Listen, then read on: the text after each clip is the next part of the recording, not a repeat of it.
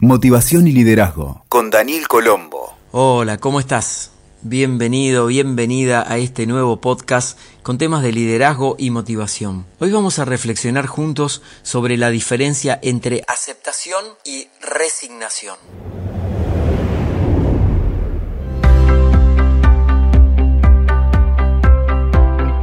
Cuando la vida nos confronta con situaciones desafiantes, hay dos actitudes posibles, la aceptación o la resignación. Depende en qué lugar te pares sobre el problema, es la respuesta que vas a obtener. Sin embargo, es frecuente que las personas utilicen estos términos como sinónimos y no lo son. Como sabemos, si al dolor le oponemos resistencia, será una dosis mayor de sufrimiento. ¿Por qué? En palabras simples, porque todo a lo que te resistís persiste con más fuerza. El poder de cambiar las cosas es profundo, suave y sutil. Nada se consigue oponiendo resistencia, porque de esa forma solo lograrás que tenga más contundencia. En esa ecuación de dolor por resistencia igual sufrimiento, podés empezar a ver alguna diferencia entre la aceptación y la resignación. La pregunta típica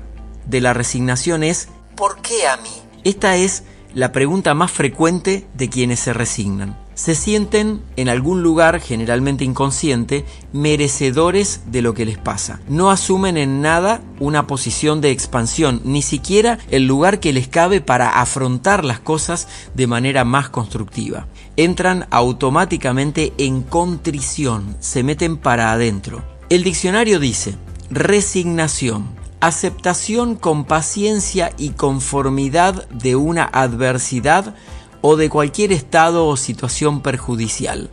Y ejemplifica, ya no podemos hacer nada más, solo nos queda la resignación. La persona que se resigna se entrega y no puede hallar nada positivo ni constructivo en esa actitud. Se abandona, pierde su poder personal y al hacerlo no construye, sino que retrocede en su vida. La persona que se resigna asume el papel de víctima. Esto significa que hay otro que es el responsable de lo que le pasa y le toca, entre comillas, vivir es decir, que pone la realidad afuera. De esta forma, deja toda su existencia librada en manos de terceros o del destino. En cambio, la aceptación tiene una pregunta superadora y esa pregunta superadora de la aceptación es ¿para qué a mí? ¿Para qué a mí? Es la clave del despertar del conocimiento, de los aprendizajes y las nuevas experiencias de las personas que aprenden aceptar. Es importante que distingamos que aceptar no significa justificar las situaciones.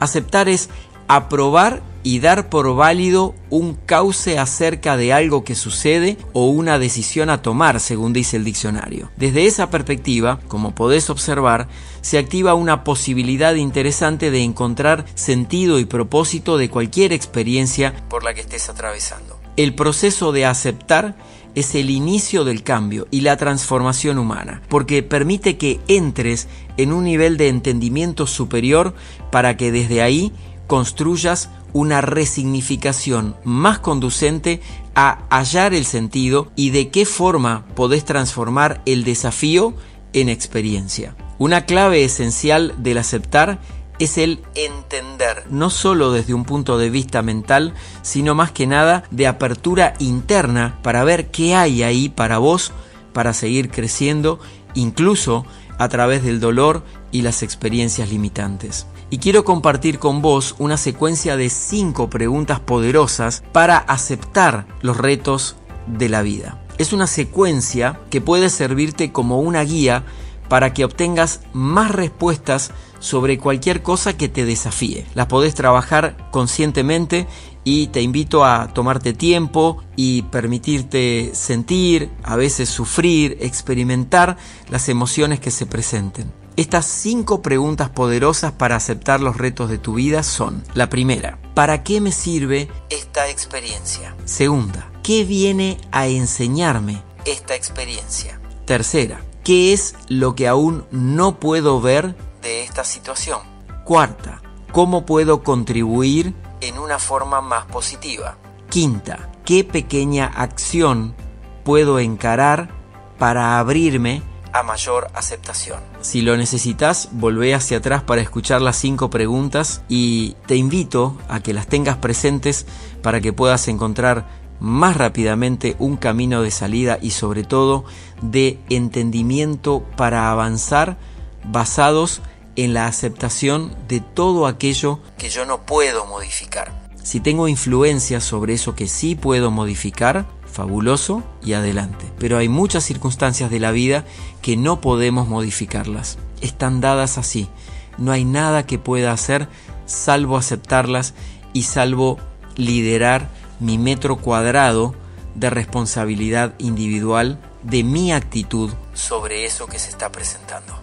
Espero que te sirva, que te haya interesado la diferencia entre la aceptación y la resignación y sobre todo que lo practiques. Como te digo siempre, no creas nada de lo que te comparto aquí en el podcast. Esto lo tenés que experimentar, vivenciar. Están basados en mis propias vivencias, experiencias y en mi práctica cotidiana de todos los días, aprender y avanzar. Y te deseo lo mismo para vos.